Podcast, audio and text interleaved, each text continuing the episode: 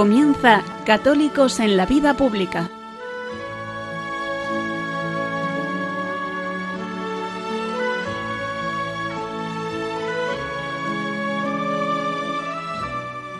Un espacio dirigido en Radio María por Luis Zayas.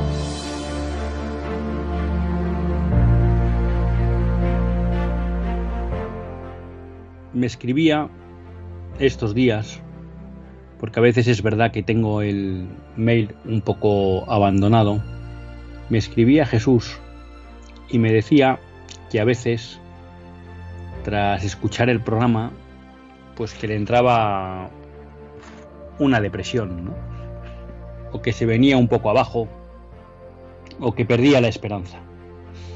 Y me comentaba hombre, pues que tratara de dar un poco luz en el programa, pues comentando también noticias buenas y positivas, ¿no? Y la verdad es que Jesús tiene razón. Eh, muchas veces el seguir la actualidad, una actualidad que desgraciadamente pues está dominada hoy por un movimiento anticristiano, hace que todas las noticias que vamos comentando en el programa pues sean negativas, ¿no? Y comprendo que eso a veces pues nos puede sumir un poco en la desesperanza. Así que, por un lado, tomo nota del consejo de Jesús y lo trataré de poner en práctica, porque es verdad que al margen de que podamos ver que en el ámbito político casi todo, por no decir todo, son malas noticias, es verdad que hay personas individuales o que a nivel colectivo o asociativo sí realizan acciones que merecen ser tenidas en cuenta, ¿no? Sí realizan acciones que nos hacen ver que la gracia actúa. Sí realizan acciones que nos muestran que la última palabra no la tiene el hombre, sino que la tiene Dios. Y en circunstancias que nos parece imposible que se dé testimonio, que surja la virtud, que se produzcan acciones de entrega a otro, pues existen y se dan. Y son motivos de esperanza que conviene conocer. Dicho esto, es verdad, y quizá pues a veces uno tiene sus inclinaciones, ¿no? Y es verdad que en mi caso me acuerdo, siempre es un artículo que quiero buscar, ¿no? Hace unos años en un encuentro con Monseñor Munilla, vino también el obispo de Vitoria, y en su intervención dijo cómo citó el artículo de un sacerdote que hablaba de que dentro de la iglesia, pues como había diferentes carismas, ¿no? Y había, pues por un lado, aquellos que veían siempre el vaso medio lleno, ¿no? Aquellos que de alguna manera pues siempre eran capaces de identificar aquello y de denunciar aquello que funcionaba mal. Bueno, había una serie de carismas. Y decía, bueno, todos son necesarios, pero cada uno por sí solo, pues es verdad que es incompleto. Y sí, puedo reconocer que muchas veces yo soy más proclive a, analizar lo que está mal, a identificar lo que está mal, me sale rápido la denuncia de aquello pues que es contrario a Dios y a veces pues no estoy tan atento a las cosas que funcionan bien o a las cosas que mm, pueden ser motivo de ejemplo y de esperanza. Y quizás es que por mi propio carácter pues siempre me invita a la acción el conocer que hay cosas que es necesario cambiar, ¿no? El identificar que hay cosas que van contra el orden cristiano y que es necesario combatirlas. Mientras que es verdad que hay otros caracteres pues que se mueven más por aquellas cosas que son luminosas, por aquellas cosas que animan, por aquellas cosas que funcionan bien y en la buena dirección. Pero dicho eso, que también reconozco pues que es un poco quizá producto de mi carácter, creo que es importante eh, comentar a raíz del escrito del mail de Jesús que sí es muy importante que no perdamos la esperanza y que tampoco tratemos de caer en una ingenuidad infantil, que no digo que es lo que quiere Jesús. Lo digo simplemente yo como comentario general al margen de su mail. Porque es verdad que podemos caer en la tentación de no querer ver lo que pasa en el mundo. ¿Por qué? Y eso yo lo percibo muchas veces, ¿no? Cuando tengo conversaciones con personas, con amigos, con compañeros, en que parece que no quieren estar al tanto de lo que pasa, no les interesa. Y ahí pueden haber muchas razones y es difícil juzgar, ¿no? Pero a mí me parece que siempre hay una poderosa razón y es que en tanto en cuanto no soy consciente de que las cosas están mal, parece que no tengo obligación de dar un paso al frente. Y por tanto puedo seguir llevando una vida cómoda y despreocupada. Cuando digo cómoda no lo digo en lo material, ahora me refiero exclusivamente a lo espiritual. Porque si hay algo que es verdad, y nos lo recordaban el otro día en misa, creo que fue el viernes, el sacerdote en la homilía, es que todos somos ovejas, pero también en cierta medida pastores. Todos somos ovejas porque todos estamos llamados a seguir a Jesucristo. Y realmente nuestra vocación en este mundo es llegar a la vida eterna a través del seguimiento de Cristo. Y desde ese punto de vista somos ovejas que lo que tenemos que hacer es seguir a Cristo. Ovejas no en el sentido de no tener cabeza, ¿no? Y de ir sin más siguiendo a Cristo, sino ovejas conscientes. ¿eh? Como suele decir, no somos crédulos, sino creyentes. Y seguimos a Cristo porque nuestro corazón y nuestra razón nos dicen que es el camino para la vida eterna y para la plenitud. Pero lo mismo que somos ovejas, y fundamentalmente somos ovejas, también somos pastores. Y no con esto pretendo decir que tenemos que suplantar la labor de la jerarquía ni de los sacerdotes, pero sí que Dios cuenta con nosotros para que a través nuestro otros lleguen a Él. Porque muchas veces o casi siempre, Dios actúa a través de, de las causas segundas. Y en la evangelización, esas causas segundas muchas veces somos nosotros. Porque si nosotros no hablamos en una cena, pues a lo mejor no lo hace nadie. Si nosotros no nos abrimos a las preguntas de un compañero de trabajo o de un amigo que nos pregunte inquieto pues por la fe, por la vida eterna, por la muerte, por el sentido del sufrimiento, por la figura de Cristo, de la Virgen, pues a lo mejor no lo hace nadie. Porque si a lo mejor nosotros no caemos en la cuenta que es necesario ser ejemplares, virtuosos, pues lo que transmitimos es una imagen mala de la Iglesia y hace que algunos pues piensan que el seguimiento de Cristo no merece la pena. Porque muchas veces podemos ser el instrumento que tenga Dios para que aquellos pues, que se pueden ver asolados ante la amenaza de un aborto, ante la amenaza de la ideología de género, ante el ataque a su libertad religiosa, pues Dios cuente con nosotros para confortarles en ese momento y sacarles de esas amenazas. Por eso creo que es bueno que seamos conscientes de la situación en la que vivimos hoy. Y quizá no tanto con la idea de decir es que yo voy a ser capaz de cambiar el orden social, que eso es muy posible que no podamos, o al menos individualmente seguro que no podremos. Pero lo que no es menos cierto es que es bueno ser consciente de cómo está el mundo que nos rodea para poder tomar medidas. Si nosotros somos conscientes de que en buena parte del sistema educativo está infiltrada de manera permanente la ideología de género, la hipersexualización de nuestros hijos, la incultura de la muerte, pues tendremos que dar un paso al frente para proteger a nuestros hijos y en la medida de que otros lo quieran aceptar, también a sus hijos.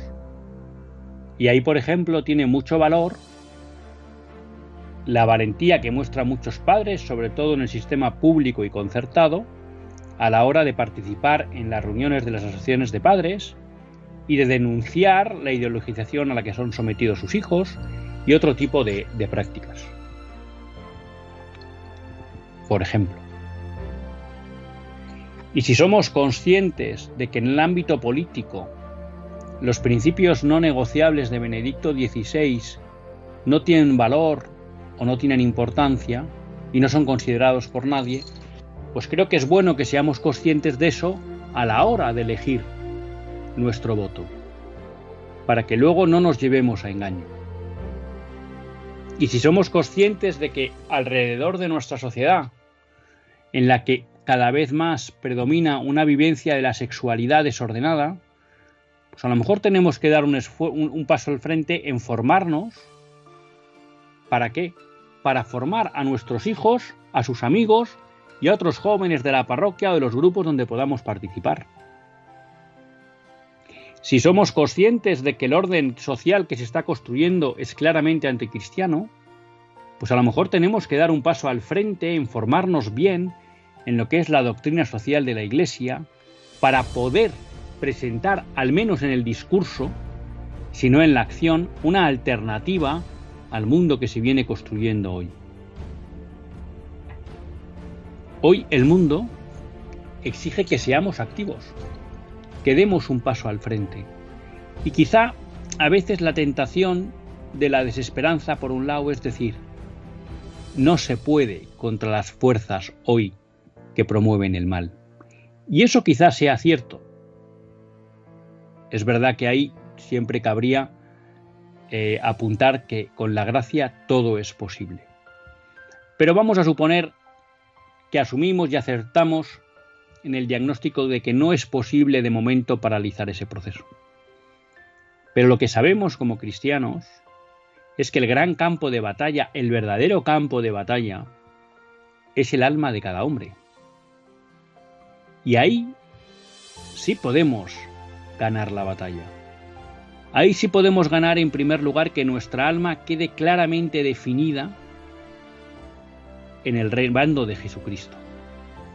Y ahí sí, si nosotros somos conscientes de este carácter militante que ha exigido siempre la vida cristiana, pero en especial hoy en nuestra sociedad española, ante la secularización que viene, ahí sí podemos ganar muchas batallas de almas que están en duda, de almas que quieren apostar por Cristo y que no saben por qué o cómo, y que se ven muchas veces arrastradas por la marea general, por la marea social, porque no encuentran una mano como la nuestra donde asirse.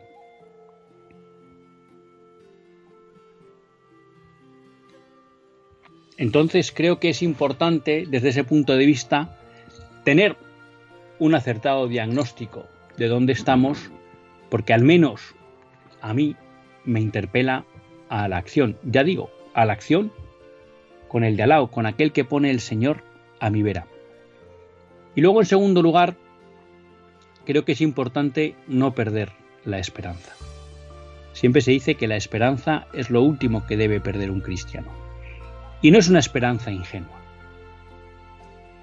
Es la esperanza fruto de la fe, de esa fe que sabe que Cristo ha vencido al mundo y al pecado, y que por tanto la batalla definitiva está ganada. Somos triunfadores.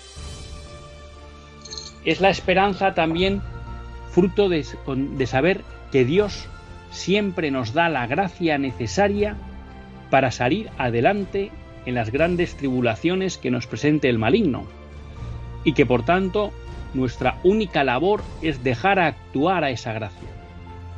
Por tanto, Dios nos dará las gracias necesarias para vencer.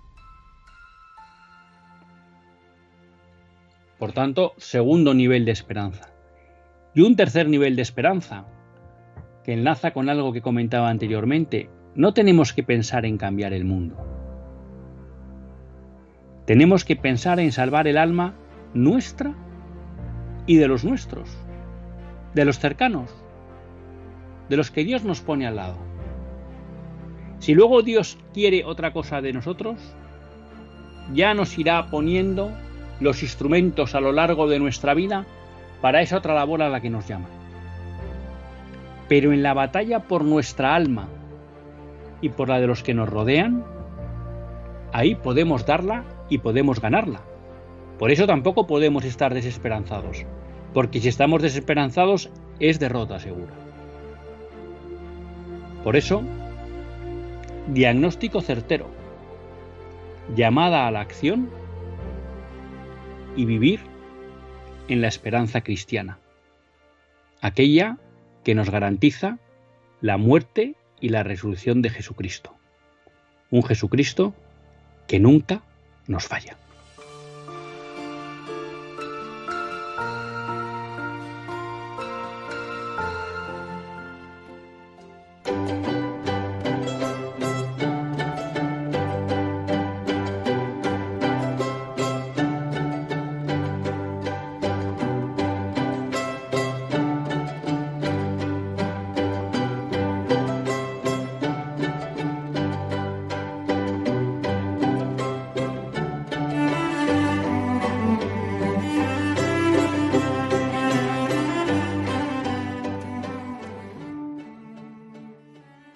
Buenas tardes, queridos amigos de Radio María.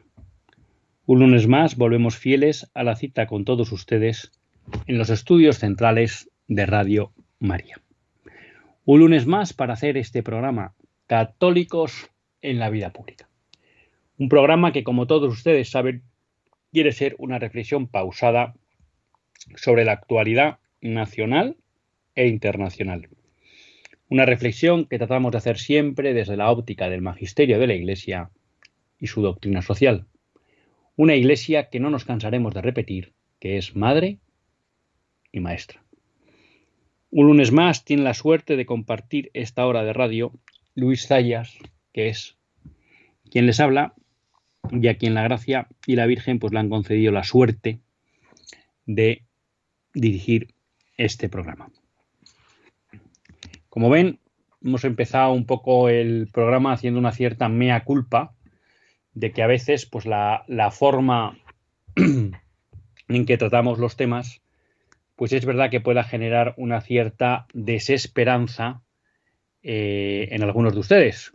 Y bueno, pues no es para nada nuestra intención. Al revés, nosotros lo que queremos es que Católicos en la Vida Pública sea un acicate para que todos los que formamos esta comunidad de Radio María y ya más pequeñita de Católicos en la Vida Pública, pues tengamos o obtengamos el vigor suficiente para dar esos pasos que a cada uno de nosotros pues nos pide el Señor en nuestra vida, ¿no? Y para que de alguna manera pues podamos cumplir con esa doble misión que nos explicaba el otro día el sacerdote y que comentaba en el editorial, de ser ovejas y a la vez pastores. Y la verdad que hoy no tenía un gran tema o no he encontrado un gran tema sobre el que centrar el programa y compartirlo con todos ustedes. Pero eh, he ido recabando noticias a lo largo de la semana que me parece que son interesantes y que conviene que, que sigamos, ¿no? Que estemos atentos. En primer lugar, hay unas noticias referidas un poco, yo me atrevería a decir, porque claro, la manera general podría decir eh, unas grandes amenazas a la libertad religiosa, desde luego, y luego a la libertad de opinión, de ideología, pero ya saben ustedes que lo, a mí lo de la libertad de opinión y de ideología, pues es algo que no me gusta, ¿no? Porque es un concepto liberal. Cuando decimos que es un concepto liberal es que, oiga, no todas las ideas, no todas las ideologías tienen por qué tener cabida en el ámbito público, en el debate público. Una cosa es respetar a todas las personas, tengan las ideas que tengan, y otra cosa es que todas las ideas deban tener cabida en el debate público.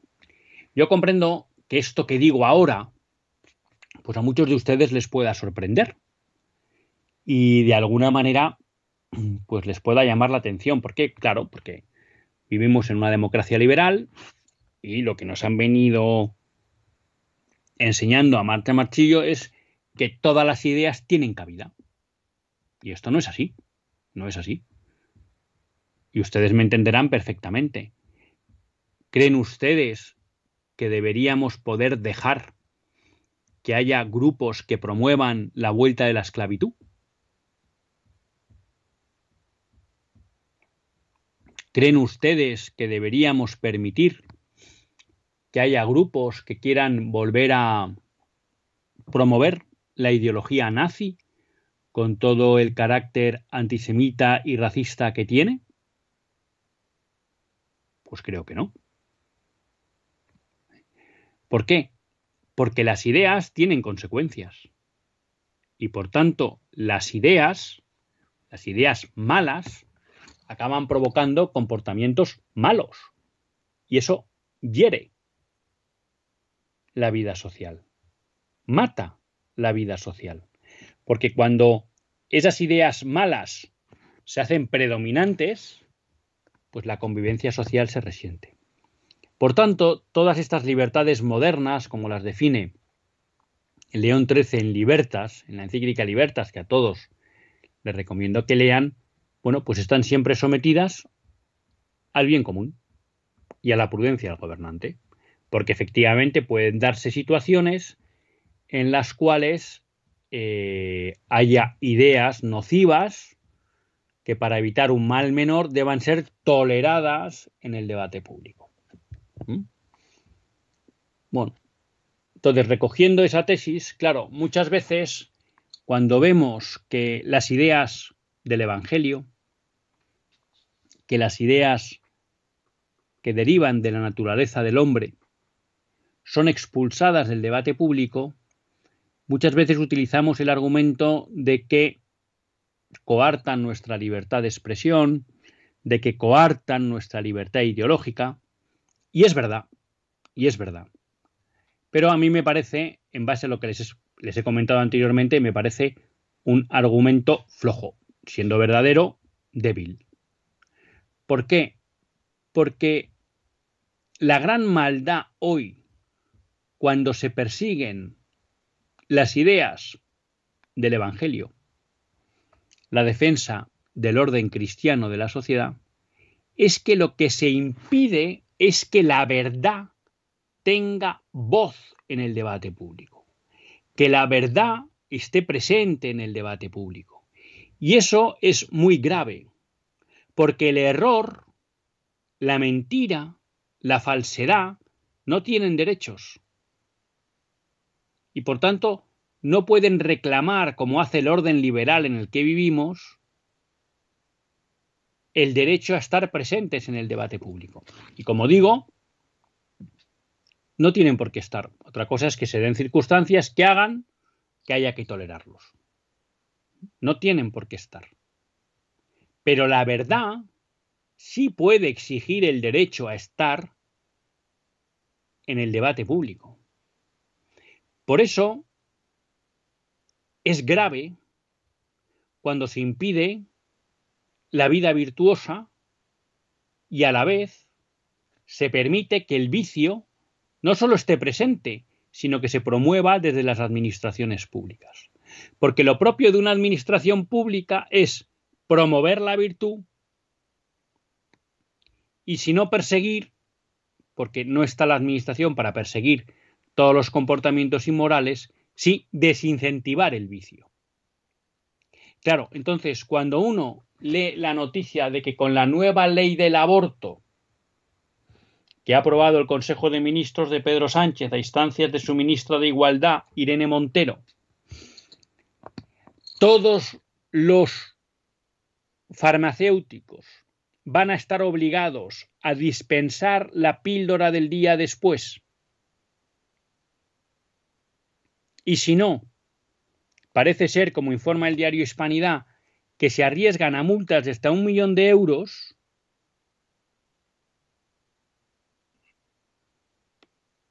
a uno le hierve la sangre. Porque Irene Montero lo que quiere obligar a todos los farmacéuticos de España es a que vendan una píldora que puede ser potencialmente abortiva. Porque la píldora al día después tiene dos mecanismos para impedir el, el embarazo. Bueno, para impedir la continuación del embarazo. En un primer momento funciona como un anticonceptivo, de forma y manera que trata de impedir que el espermatozoide fecunde el óvulo. Y ese es su efecto anticonceptivo. Pero en un segundo momento funciona impidiendo que si se hubiera producido la fecundación del óvulo, éste se pueda implantar en el útero. De tal manera que ese bebé en estado embrionario moriría al ser incapaz de alimentarse, al no poder adherirse, pegarse a las paredes del útero. Claro, esto lleva a que muchos farmacéuticos, conocedores de este potencial elemento abortivo, aspecto abortivo de la píldora del día después, no la quieran vender. Porque ellos entienden con razón que vender un medicamento potencialmente abortivo es colaborar con el aborto. Y ellos que quieren apostar por la vida, no la venden. Esto, esta vivencia desde la verdad, esta vivencia de la virtud en defensa de la vida, es lo que quiere cercenar Irene Montero a través de su ley, estableciendo unas sanciones de tal calibre que puede amenazar con la ruina para muchos farmacéuticos. Pero es más, desde el punto de vista médico hay muchas reticencias en cuanto a los efectos secundarios que produce este fármaco. Y por tanto, ¿por qué un farmacéutico va a estar obligado a dar indiscriminadamente a cualquier joven que se lo pida un medicamento sin receta, sin conocer cuál es la situación de esa persona y qué impacto puede tener en él eh, este medicamento. Una vez más, volvemos a la incoherencia de este mundo que para cualquier medicamento hoy en día exige una receta, para algo a veces tan tonto como tomar un ibuprofeno, y en cambio para un medicamento que potencialmente puede ser abortivo y que además tiene muchos efectos sobre la mujer, quiere obligar a dispensarlo sin ningún tipo de prescripción médica y sin que ni siquiera el farmacéutico pueda valorar si ese medicamento es adecuado o no para la persona que lo está pidiendo.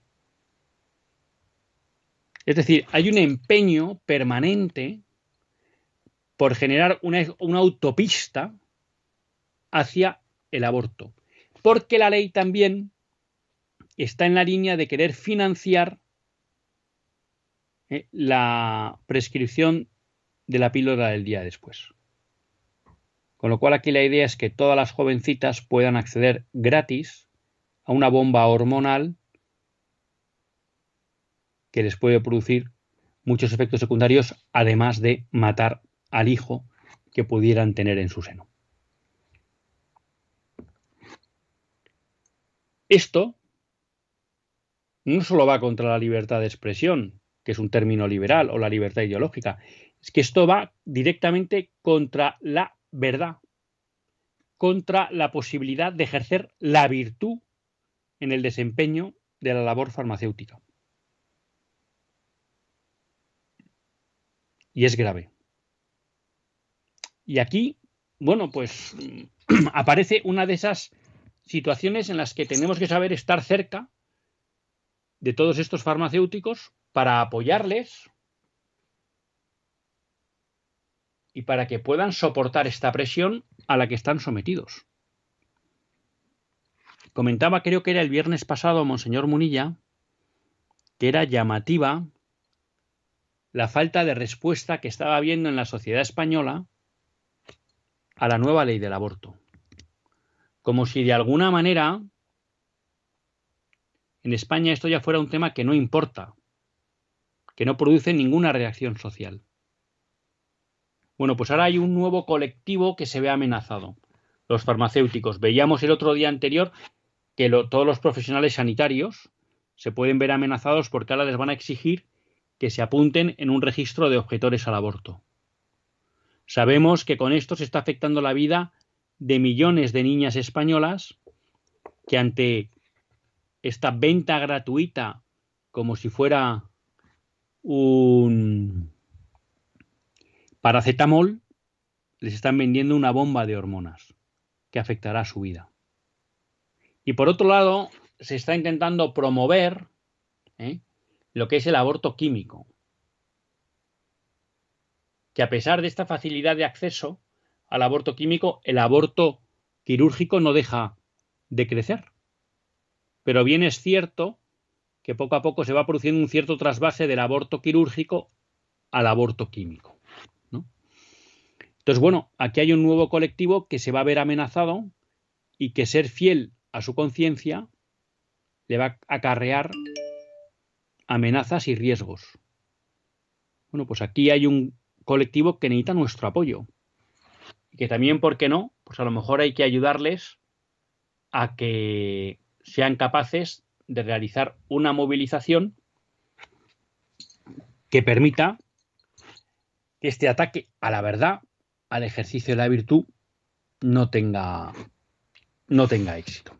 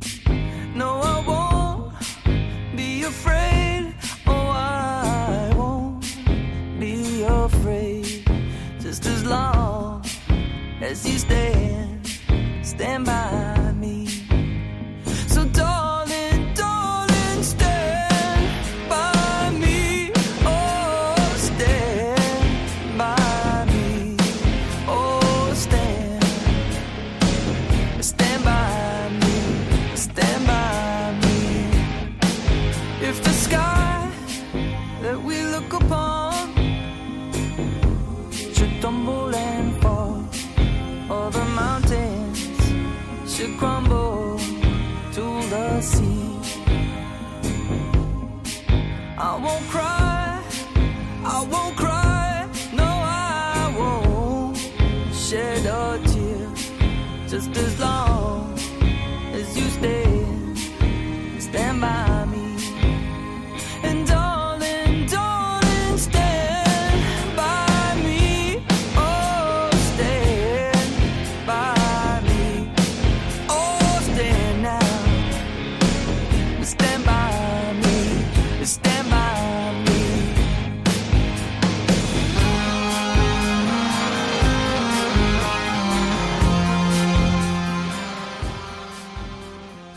Después de esta breve pausa musical, continuamos en Católicos en la Vida Pública y lo hacen en compañía de Luis Zayas.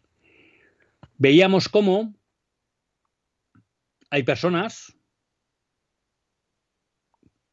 colectivos profesionales, que con las nuevas leyes ven conculcado el derecho a ejercer su profesión desde la verdad,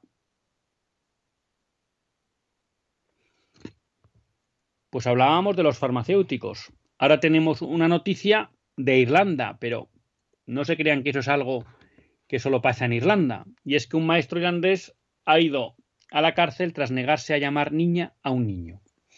Claro, esto es algo que ya lo tenemos aquí.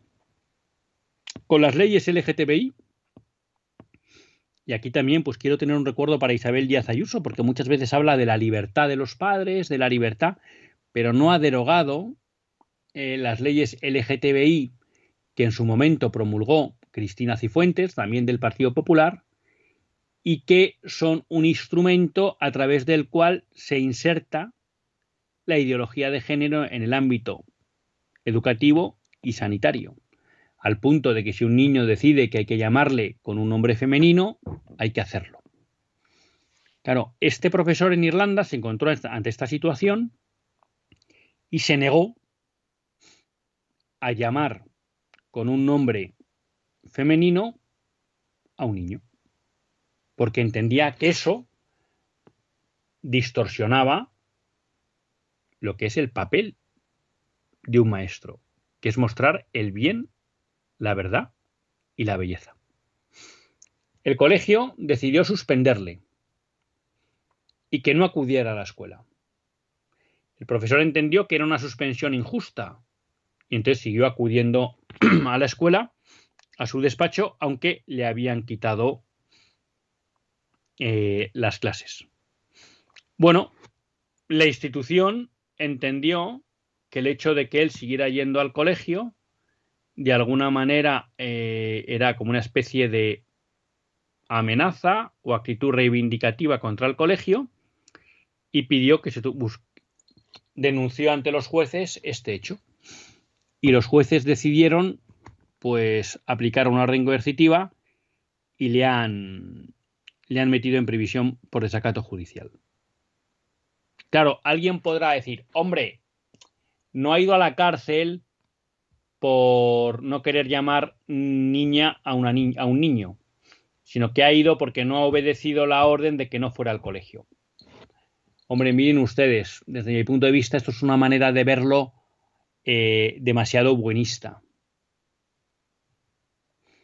Este señor va a la cárcel porque no ha querido acatar una orden injusta que le excluía de su trabajo por querer ser fiel a la verdad. Y es que la biología cuenta. Y que la biología determina el sexo. Y que con eso no se puede jugar. Muchas veces tendemos a hacer estos comentarios un poco decir, bueno, no, en el fondo es por su terquedad, porque si hubiera quedado en casa no hubiera pasado nada. Pero es que era justo que se quedara en su casa. Tenían derecho a excluirle de su trabajo cuando lo que le estaban pidiendo es que lo ejerciera desde la mentira. Muchas veces tendemos a pensar que las acciones de personas como este profesor, pues que son exageradas, que quizá ha ido más allá de lo que debía. Yo les animo en general a que, hombre, analizando los casos, porque puede haber algún caso siempre extremo, a que estemos cerca de aquellos que tienen el valor de mantenerse firmes frente a esta dictadura del relativismo y de la ideología de género. Porque creo que eso es, es importante. Y ya por acabar con la libertad para ejercer la vocación de uno, pues yo quiero tener un recuerdo para la iglesia, en especial la iglesia misionera, ¿no? Porque nos informaba el diario Hispanidad de que en Mozambique han asesinado a una misionera conboyana en una zona en la que agrupan grupos yihadistas. Bueno, pues aquí tenemos a personas que misioneros, pues que están sufriendo el embate de grupos terroristas islámicos y que acaban con su vida acaban con la vida de los católicos, tanto de los misioneros como de los fieles. Hemos visto muchos ejemplos también de Nigeria, hemos comentado en los últimos tiempos. Pero en buena parte de África y Asia, hoy en día, las comunidades cristianas sufren una verdadera persecución. Y yo creo que es importante que nos acordemos de ellos, que recemos por ellos y que en la medida posible denunciemos la pasividad de Occidente para atajar esa persecución que están sufriendo los miembros de la, de la Iglesia. Y cambiando un poco de tercio, tenemos eh, ejemplos, ya en la línea un poco quizá de lo que me pedía Jesús, que nos hacen ver cómo hay gente que da un paso al frente frente a esta presión social, ¿no? Y es capaz de mantenerse firme en la vivencia de la verdad. Hay una cuestión, ya saben que ustedes, eh, que pues que realmente en este programa todas las cuestiones referidas a la defensa de la vida tienen un lugar central, ¿no? Y una vez más tenemos el ejemplo de una madre embarazada con un cáncer de pecho que rechaza el aborto y elige un tratamiento que no ponía en peligro a su hija. Finalmente ella se curó y su bebé nació sano, ¿no? Claro, qué bonito es ver que hay una madre que es capaz de arriesgar su vida por la vida de su hijo. Es heroico. Es heroico. Y qué impresionante es que se mantenga firme ante las propuestas para que acabe con la vida de su hijo para salvarse ella, ¿no? En el fondo, si uno lo mira bien, eh, es lo más antimaterno que hay, ¿no? Que una madre ponga su vida por encima de la de su hijo. Si algo ha caracterizado siempre a las madres es que dan la vida por sus hijos. Por tanto, sorprende que el mundo hoy lo que promueva es que las madres pongan su vida por delante de sus hijos. La segunda enseñanza de, para mí de esta noticia, aparte de ese heroísmo de la madre, es que no era necesario acudir al aborto. Porque su hijo podía vivir y su hijo no era culpable de ese cáncer. Pero es que además cabía la posibilidad de ofrecerles tratamientos que pudieran curar su cáncer sin afectar gravemente al niño. Con lo cual, ¿a qué venía esa propuesta del aborto?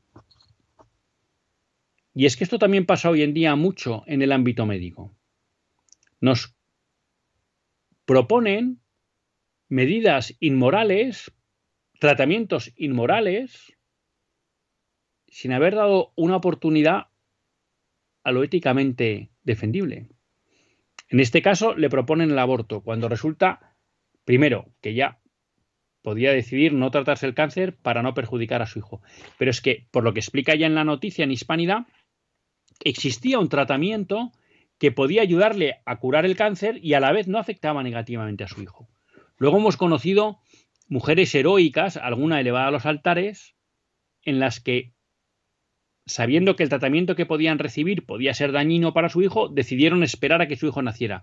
Y en algunos casos eso hizo que fuera tarde y ellas murieron. Pero en este caso había una solución. ¿Por qué se le propone el aborto a esta mujer?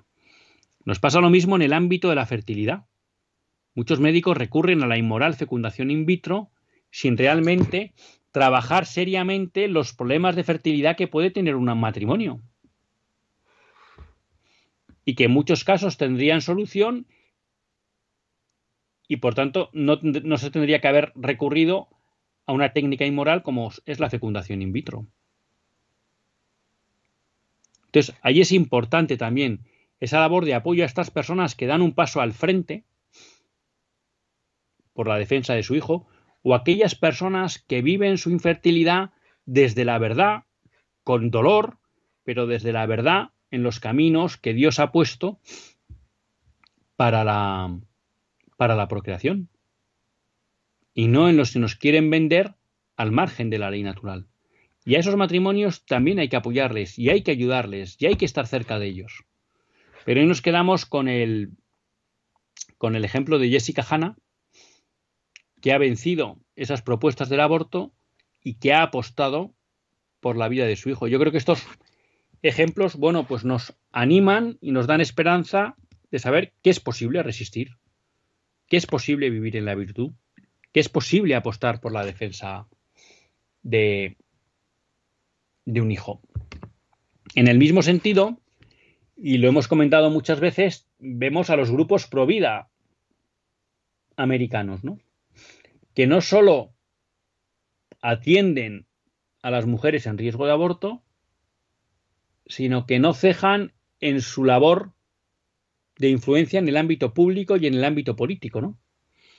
Y un grupo católico pro vida de Estados Unidos, Catholics for Life, ha solicitado al Tribunal Supremo de Estados Unidos que reconozca que el feto es una persona.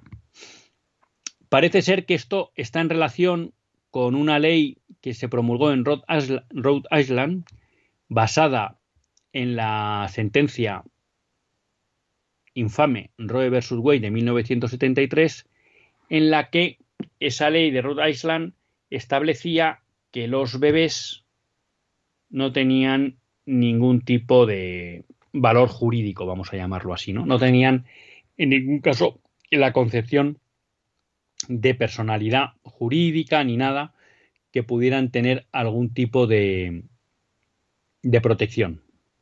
Bueno, estos católicos lo que buscan es que el Tribunal Supremo analice si esa consideración de no persona del feto, del bebé, por parte de esta ley de Rhode Island es acorde a la Constitución y a la enmienda decimocuarta de la Constitución de Estados Unidos. Claro, si el Tribunal Supremo diera el paso de definir que los bebés tienen personalidad a efectos jurídicos, claro, pues en cierta medida se podría tratar de conseguir que la protección que da la, decimocuarta enmienda, que no podrá privar a ninguna persona de la vida, la libertad o la propiedad sin el debido proceso penal, fuera aplicable también a los bebés. Y por tanto eso dificultaría en buena medida la expansión y el desarrollo del aborto en Estados Unidos. Con lo cual vemos cómo, bueno, pues también hay grupos que son capaces de trabajar permanentemente en positivo por la mejora de la vida social. El otro día no sé dónde lo leí y me impactó, y no sé por qué no me quedé con la reseña, en un artículo en el que citaban a la Madre Teresa de Calcuta, que ella decía que el primer país que empezará a derribar el aborto será Estados Unidos y que a Estados Unidos le seguirá todo el mundo. Bueno, pues hay que decir que quizá la sentencia Dobbs, que ha revertido la sentencia Roe versus Wade, sea ese primer paso del que nos hablaba la Madre Teresa y que por tanto, pues estemos empezando a ver el inicio del fin del aborto. O sea que un motivo más para la esperanza. Y en relación, bueno, pues quizá con, con la evangelización, y lo que podríamos también llamar la música al servicio de la evangelización, pues tenemos eh, un grupo, Hakuna, pues que está revolucionando el mundo de la música y de la fe, porque realmente eh, está teniendo mucho éxito con sus canciones, canciones que de alguna manera tienen siempre una temática religiosa, y que incluso, como explicaba Alex Rosal hace tiempo en un artículo en Religión Libertad, pues están planteando lo que podríamos denominar un ocio alternativo al mundo de hoy, ¿no? Y es que son conciertos de canciones religiosas y donde pues el ambiente es sano y no es un ambiente lleno de alcohol y de sexualidad. Por tanto, pues otra buena noticia, ¿eh? jóvenes que dan un paso al frente hoy para evangelizar y también promover y proporcionar una alternativa de ocio, pues acorde a lo que son los, los principios cristianos. Finalmente, una noticia también que creo que es positiva porque nos recuerda el comportamiento ejemplar de algunos compatriotas, ¿no? Y en este caso estamos hablando de Ignacio Echevarría. Ignacio Echevarría, ¿se acuerdan ustedes? El joven del monopatín, que tuvo el valor de enfrentarse a unos yihadistas que empezaron a atacar con cuchillos a, a viandentes en, en un puente de Londres y en el parque de Londres. Bueno, y él en ese enfrentamiento, pues vio la muerte, encontró la muerte. Bueno, pues han cumplido cinco años desde su fallecimiento, murió con 39 años, y parece ser, por lo que lo cuentan en Religión en Libertad, que la diócesis de Madrid va a empezar a estudiar su posible causa de beatificación. Bueno, pues nos alegraría mucho, dado el comportamiento ejemplar que tuvo Ignacio en, en ese momento, y parece ser también que a lo largo de su vida, pero fundamentalmente en ese momento, que pudiera haber eh, indicios de que pudiera ser un futuro beato de la Iglesia.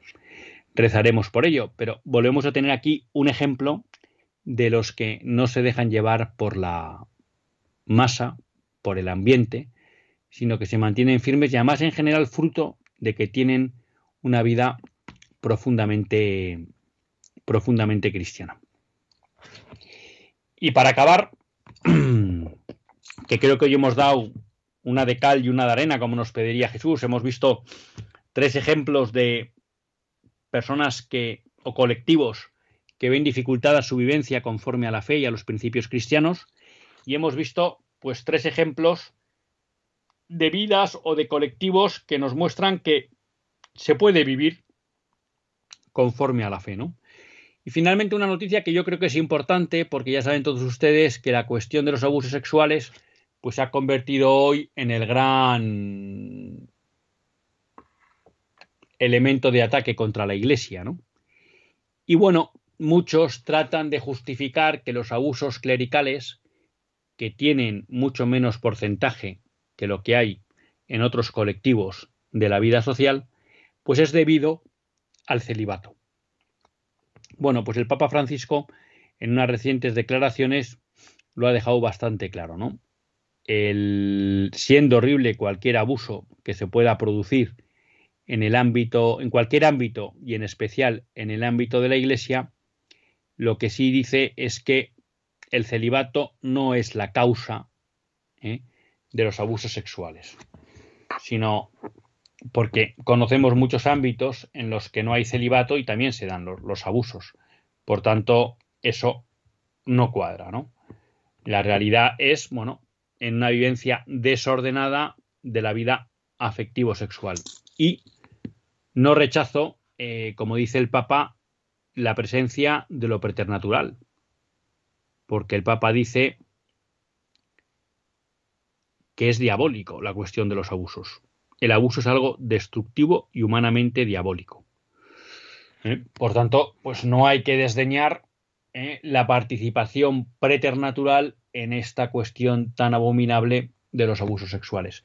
Pero como deja claro el Papa, el celibato no es un problema ni causa a la hora de tratar de ni justificar ni arreglar los abusos sexuales. Pues esto ha sido todo por hoy, amigos. Hasta el próximo lunes, si Dios quiere, que Dios les bendiga.